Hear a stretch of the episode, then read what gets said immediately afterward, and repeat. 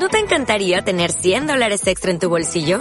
Haz que un experto bilingüe de TurboTax declare tus impuestos para el 31 de marzo y obtén 100 dólares de vuelta al instante.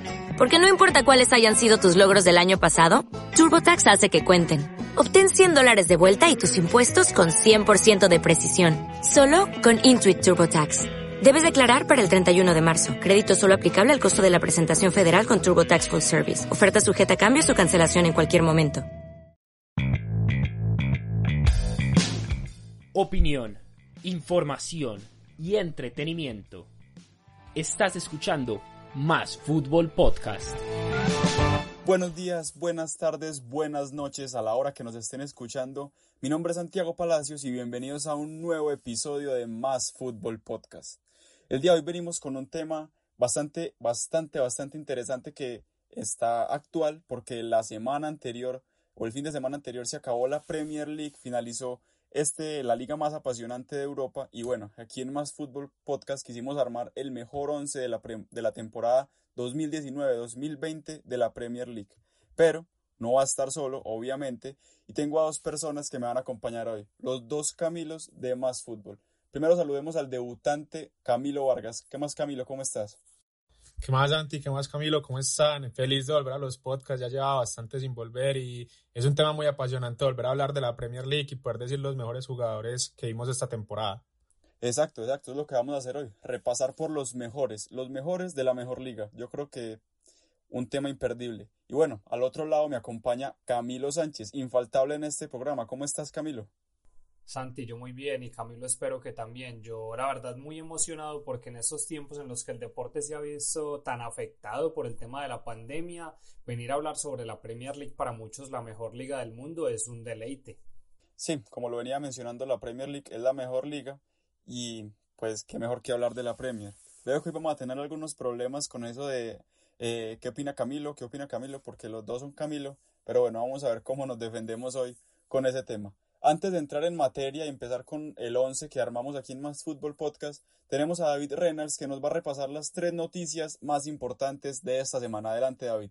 En este nuevo segmento los estaré acompañando compartiéndoles las tres noticias más importantes en el mundo del fútbol en la semana del 22 de julio hasta el 28 de julio. Comencemos entonces. Como primera noticia tenemos la finalización de la Premier League.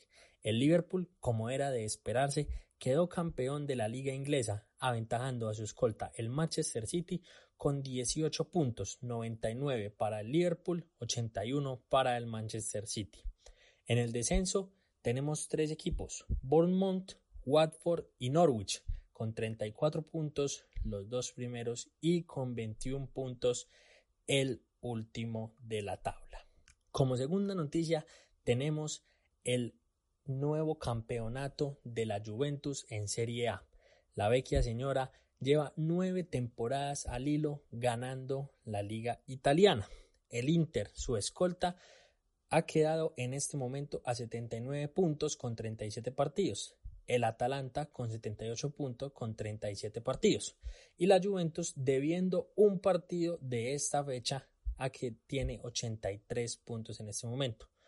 Los descensos ya están dados. El Leche, el Brescia y el Spal descenderán a la Serie B. Como noticia relevante de la semana se habla de la lesión de Kylian Mbappé, el delantero del PSG lesionado el viernes en la final de la Copa de Francia contra el saint juego que su equipo ganó 1 por 0, sufre un esguince de tobillo derecho, con lesión importante del compartimento lateral externo. Mbappé se peleaba la pelota en tres cuartos de cancha cuando recibió una fuerte barrida por parte de Loic Perrin, quien fue de inmediato expulsado con roja directa por fuerza desmedida. Se habla de la baja contra el Atalanta para el próximo choque de Champions que se dará en dos semanas, pero se tienen informes de que el delantero ya está en proceso de recuperación y querrá volver lo antes posible. Esto ha sido todo en MF News. Fue un placer acompañarlos para mí en esta nueva edición y que estén muy bien. Gracias David. Y claro, como él mismo lo mencionó, se acabó la Premier. Eh, una temporada, yo creo que para finalizar, un repunte increíble del United, el Liverpool campeón que hace rato lo merecía, Manchester City con una excelente temporada de más de 100 goles, queda segundo, el Tottenham Hotspur terminó metiéndose a Europa League, bueno, la Premier como siempre apasionante hasta la última fecha. Pero bueno, empecemos con el tema de hoy. Empezamos con los arqueros. Antes de preguntarles a mis compañeros cuál arquero decidieron poner, hay que mencionar que la Premier League designó a Ederson como su mejor arquero. El premio al mejor al guante de oro de la Premier se lo llevó a Ederson con 16 vallas invictas. Creo que esto no necesariamente es que sea el mejor, simplemente fue el que tuvo menos vallas invictas. Empezamos con Camilo Vargas. Camilo Vargas, ¿quién fue tu guardameta? Bueno, yo puse a Nick Pope, la verdad, creo que Ederson fue el que tuvo menos, menos goles en contra, más vallas invictas, perdón, pero Nick Pope yo creo que fue con respecto a la temporada pasada, que no jugó un solo partido, ha sido el jugador que más crecimiento pudo tener en esta posición. E incluso antes de la pandemia venía teniendo un nivel muy bueno, pero después del parón, con todas las incertidumbres de cómo iba a ser el rendimiento del jugador, llegó a ser incluso otras cuatro vallas invictas. Y ahora, sumémosle a esto que fue el segundo jugador el segundo arquero que, menos, que más vallas invictas tuvo. Entonces creo que la temporada de Nick Pope es para remarcar demasiado porque es un arquero que, como dije, se perdió la temporada pasada por lesión y esta temporada vino con toda. En un equipo como el Burnley, llegar a sacar 15 vallas invictas es demasiado, pienso yo, para un equipo que terminó en la décima posición. Eso iba a resaltar. Juega en un equipo como el Burnley, recordemos que Pope, si no estoy mal, fue el tercer arquero de la selección inglesa en Rusia 2018 y sí, 15 vallas invictas en un equipo que fue décimo es algo realmente increíble. Además, recordemos que Pop tuvo 120 paradas este, este campeonato. Yo creo que eso es un número también exorbitante. Antes de pasar a Camilo Sánchez, yo también quiero mencionar que mi arquero también fue Pope. Tuve una duda con Allison, pero Allison recordemos que tuvo una para por una lesión. Y sí, obviamente Allison es Allison, pero quería darle este reconocimiento a Nick Pope. Camilo Sánchez, ¿a quién puso en el arco? ¿A quién puse en el arco? Como ustedes estoy lejos de una figura como Ederson y Allison, elegí a Dean Henderson. ¿Por qué lo elegí? Si em, aunque Pop eh, hizo una gran temporada, para mí el crecimiento que también tuvo Dean Henderson, un arquero cedido del Manchester United, es tremendo. Disputó 36 partidos con 13 porterías en cero. Sí, no son las 15 de Pope, pero hay que entender que el Sheffield también es un equipo que venía de la segunda división, que hizo una gran campaña que se quedó prácticamente por fuera pues de las competencias internacionales de las que estuvo cerca en toda la temporada, sí, pero para un equipo que apenas asciende, tener un portero de esta calidad, que además tiene proyección porque solamente tiene 23 años, me parece muy interesante. Creo que muchos lo posicionan en clubes grandes como Chelsea, como el mismo Manchester reemplazando al nervioso David De Gea. Entonces, eh, me parece que lo de Henderson es para elogiar tal cual como lo de Pope. Creo que en estos 11 es imposible desmeritar a un jugador o decir que no debe estar. Dean Henderson también tuvo un temporada, como mencionaste, el, el Sheffield peleado, eh, empezó esta Premier con la mente de mantener categoría y terminaron peleando puestos europeos y casi lo logran. Sobre todo con un arquero que, como bien decís, 13 vallas invictas en la Premier tampoco son pocas. Pasamos entonces a la saga defensiva. Yo creo que aquí eh, habían muchos nombres, pero en la Premier resaltan cuatro. Y de una vez voy a adelantarlo. Cuando estábamos hablando para definir el once del programa, nos dimos cuenta que los cuatro habíamos puesto a los mismos. Tenemos a Alexander Arnold, Virgil van Dijk, Soyuncu del Leicester City y Robertson. Tres jugadores del Liverpool, uno del Leicester. ¿Qué tienen para decir de ellos? ¿Qué tengo para decir? Creo que Soyuncu a muchos eh, quizá les sorprenda, si no lo conocen, tuvo un temporadón con el Leicester, sobre todo antes del parón, que también hay que, hay que resaltar que el fútbol no es únicamente el que acaba de regresar, sino lo que se jugó mucho antes de, de esta pandemia que nos alejó de las canchas. Lo del tema de Virgil van Dijk, Alexander Arnold y Robertson creo que se explica por sí solo. Liverpool ha hecho su primera campaña de campeonato en la Premier League y qué más que defensores que digamos como Alexander Arnold tiene 13 asistencias, Robertson tiene 12 asistencias. Para mí son laterales que han trascendido más allá de la posición del lateral a veces parecen interiores, a veces parecen atacantes, entonces creo que desde ese punto de vista son jugadores muy útiles para cualquier equipo. Está bien que Van Dijk no estuvo quizá en el mismo nivel de la temporada pasada en la que fue considerado el mejor jugador del mundo para muchos, pero estuvo con un 74% de duelos ganados y además anotó 5 goles. ¿Qué más se le puede pedir a un central? Sí, Van Dijk no tuvo su mejor temporada, tenés razón, pero de todas maneras sigue siendo, creo yo, uno de los mejores centrales de la Premier. Adicional a lo que mencionas de Trent y de Robertson, que sí, que digamos que evolucionaron y no son solo esos laterales que se quedan defendiendo, sino que atacan. Eh, Trent marcó cuatro goles, Robertson dos, las asistencias que ya mencionaste, pero en defensa no se quedan atrás. Y Trent tuvo 45 intercepciones, Robertson tuvo 38. Eh, yo creo que igual los números en defensa de ambos jugadores también son muy buenos y por eso yo creo que deben estar en este 11. Camilo Vargas, ¿qué opina de esta línea defensiva?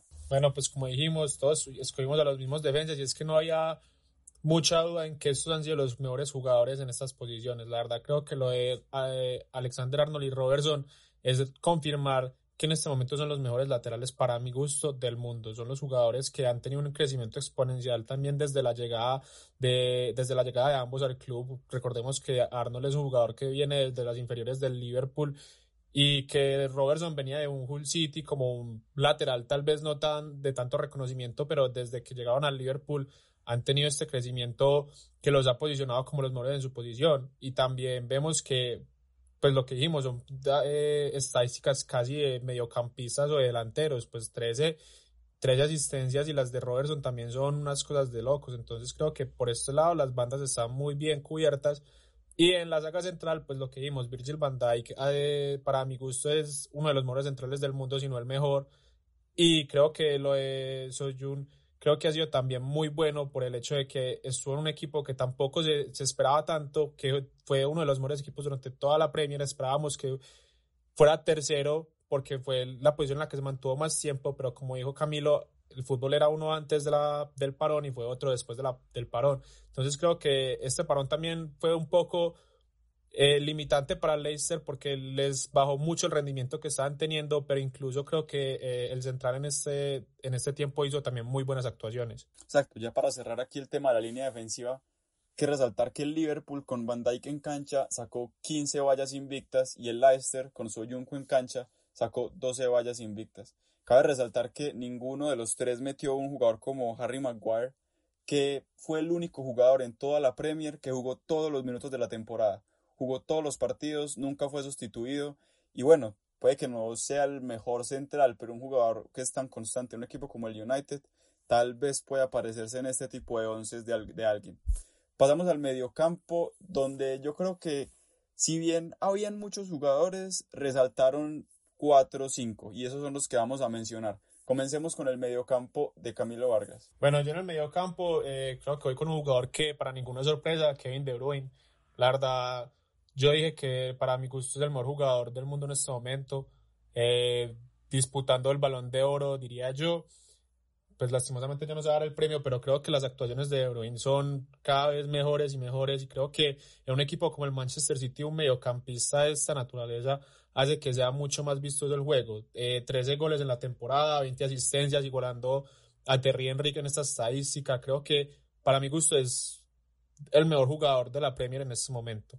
A su lado, pues en el mediocampo también puse a Wilfred Ndidi, un mediocampista no, no de tanto corte ofensivo, sino más bien del porte defensivo. Y creo que a sus 23 años ha demostrado que es uno de los mejores mediocampistas defensivos en la Premier. Y creo que en unos pocos años podría ser uno de los mejores en el mundo. Creo que sus 32 apariciones con el Leicester eh, han sido ese balance en el mediocampo que necesitaba el equipo, tanto para sacarlo, como, para sacarlo en ataque como para mantenerlo con una defensa muy organizada. El nuevo Canté. Se podría decir que sí cuenta con la ventaja, que es un poquito más alto que Canté, entonces en ese, en ese tema podemos decir que tiene un poquito de, de ventaja sobre, sobre el jugador francés.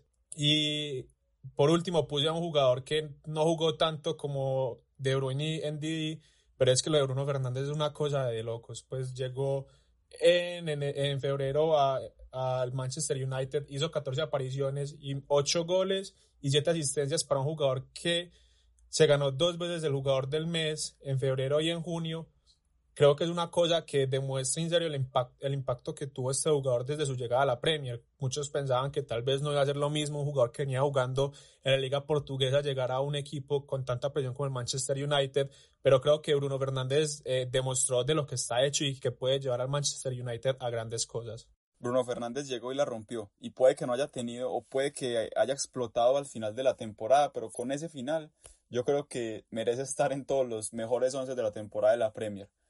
Camilo Sánchez también tiene a Bruno. ¿Cuáles son los dos acompañantes de Bruno? Yo creo que en ese mediocampo, tal cual lo dijo Camilo Vargas, no pueden faltar ni Kevin De Bruyne ni Bruno Fernández. Las estadísticas ya están mencionadas. ¿Qué sí cabe aclarar de Bruno? Que el Manchester no perdió con él en cancha. Entonces me parece que lo de De Bruyne y lo de Fernández se basa más que todo, además de los goles y asistencias que son muy importantes, quizá en esa relevancia o en ese o en ese liderazgo que tienen en el equipo porque cuando uno ve jugar al City que de por sí para mí en, pues, a, título personal es uno de los equipos que mejor juegan en el mundo uno ve que la pelota siempre pasa por De Bruyne. Lo mismo en el Manchester United que terminó siendo uno de los mejores equipos como ya lo repasamos en un podcast anterior después del parón la pelota usualmente pasaba por los pies de Bruno Fernández. Entonces creo que esa capacidad de llevar al equipo de defensa-ataque, de influir en goles, en asistencias, en hacer que el equipo gane y marquen golazos como el de De Bruyne en la última fecha frente al Norwich, es quizá la clave para que estén en ese mediocampo de los mejores de la Premier. Mi mediocampista defensivo no es Ndidi, aunque lo destaco, me parece muy interesante que se ponga en el 11 es Jordan Henderson. ¿Qué sí tengo, digamos, en contra de Henderson? Que para mí no debió haber sido elegido el mejor jugador de la, de la Premier League. Yo pues creía que, que, estaría más para Kevin De Bruyne, pero le destaco a Henderson su constancia. Me acuerdo que cuando llegó muchos lo criticaban y ahora ha marcado cuatro goles y cinco asistencias en 30 partidos, siendo tanto interior, siendo mediocampista defensivo pivote. Entonces creo que lo de Henderson ha sido una transformación que le ha venido muy bien al Liverpool. Y ojo que un día Steven Gerrard dijo, ustedes no se imaginarían que el Liverpool pudiera ganar todo lo que ganó sin un jugador como Henderson. Y realmente, más allá de Van Dijk, Mané, Salah, Firmino, estoy muy de acuerdo con el último gran capitán de la escuadra red. Completamente de acuerdo, creo que lo de Henderson es para destacar a un jugador que ha tenido un crecimiento demasiado impensable, porque como lo decías, cuando llegó era un jugador que no tenía como mucho que ofrecer y ahora lo vemos que ha sido a mi gusto, uno de los jugadores más importantes de la plantilla del Liverpool esta temporada. Henderson, como bien decía Camilo, de capitán a capitán se ha ganado ese puesto de capitán del Liverpool. El reconocimiento realmente es la columna vertebral. Yo creo que el Liverpool, digamos que si no juega Van Dijk, pues tiene otros de centrales que pueden suplir esa posición, obviamente sin el mismo nivel, pero alguien en el medio que reemplace todas las labores que hace Henderson es complicado de encontrar. Tal vez no era el mejor jugador de la Premier, hay que resaltar que no lo escogió pues la Premier, sino la Federación de Escritores pues inglesa, eh, sin embargo, no lo merecía, digamos, del todo porque eran jugadores como De Bruyne, pero no es inmerecido, porque igual fue un jugadorazo en la temporada. Recordemos que De Bruyne también se ganó el, el Playmaker Award con 20 asistencias, el jugador con más asistencias de la Premier League. Pasemos brevemente a un audio de Tomás Maya donde nos va a contar las estadísticas de Henderson eh, en esta temporada con el Liverpool. Saludo cordial para Santiago, para los Camilos y para todos los oyentes de Más Fútbol Podcast.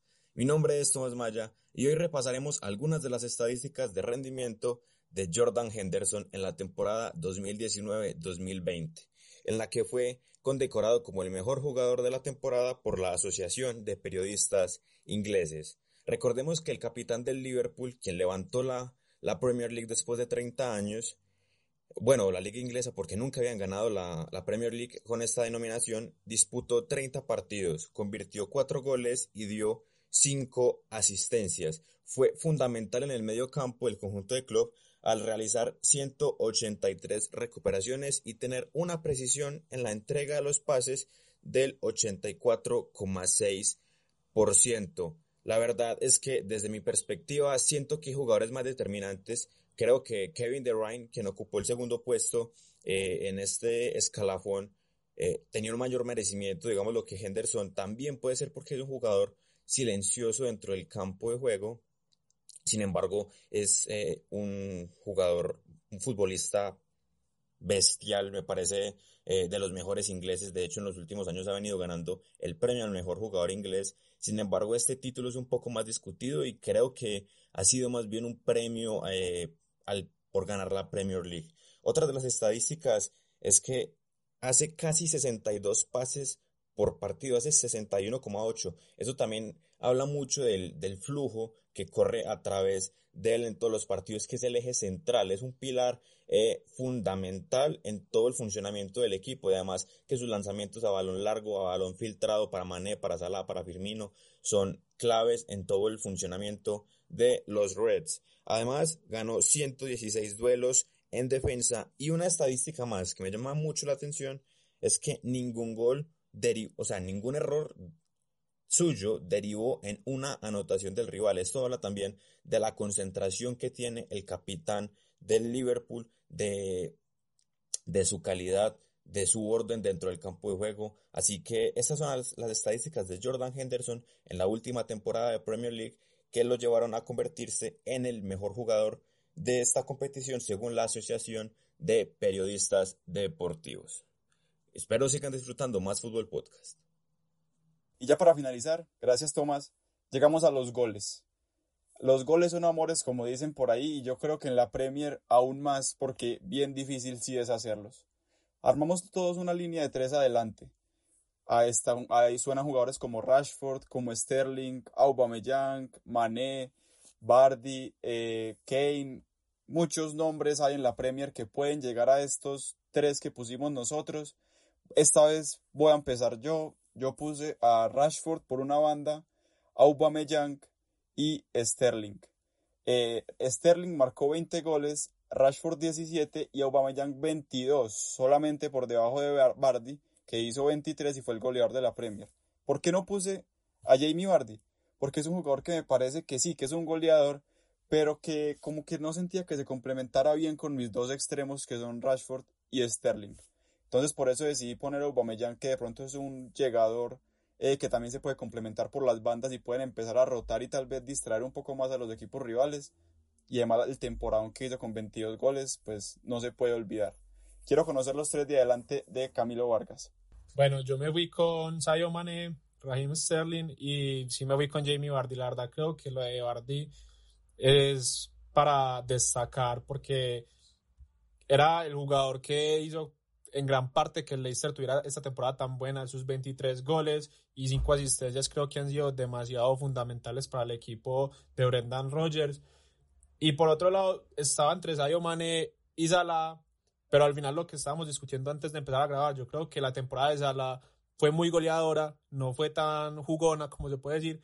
En cambio, eh, el impacto que tuvo Mane en el juego con sus 18 goles y 7 asistencias creo que lo puse por delante del egipcio por esta razón. Y ya lo de Sterling, pues creo que todos lo vimos. Ha sido para, para mí la mejor temporada de Sterling en la Premier. Sus 20 goles han, han ayudado demasiado al Manchester City a hacer esta temporada goleadora de más de 100 goles. Y creo que es un jugador que a su corta ha demostrado lo, de lo que está hecho y que va a ser de los mejores que se van a poder ver en la Premier League. Sterling es un temporada, eso no cabe duda.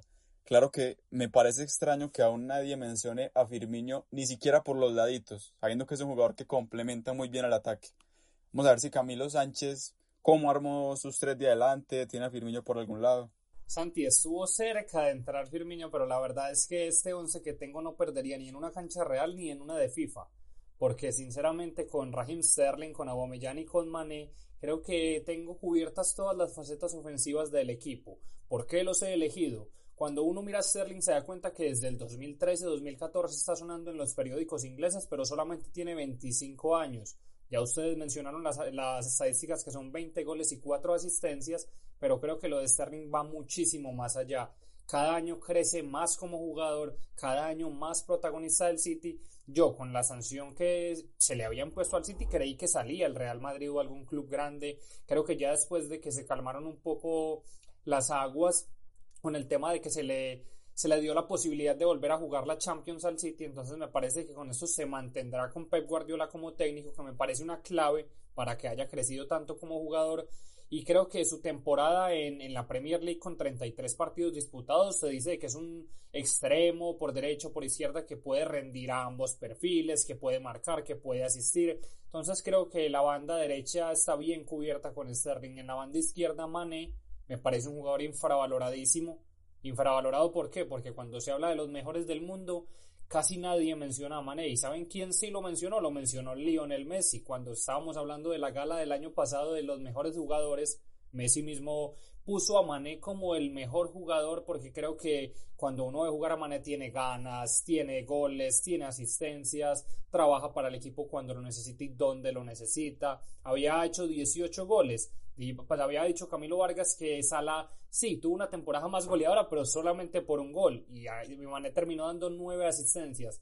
Creo que son jugadores que quizás siempre están rendiendo y nos hemos acostumbrado a que están en un nivel altísimo. Por último, Aubameyang porque 22 goles y además en un equipo como Arsenal tan irregular, tan inconsistente, con tantas fallas defensivas y ofensivas, me parece que en 36 partidos marcar esta cantidad para ayudar a un equipo que terminó casi a puertas de buenas posiciones después de haber tenido una campaña nefasta, me parece muy interesante y muy importante. Eso sí, destaco la elección de Rashford, porque se ha ido como afianzando, como lo, como lo has dicho, como uno de los grandes jugadores de la Premier League, pero sobre todo como aquel eh, llamado a ser el ídolo del Manchester United.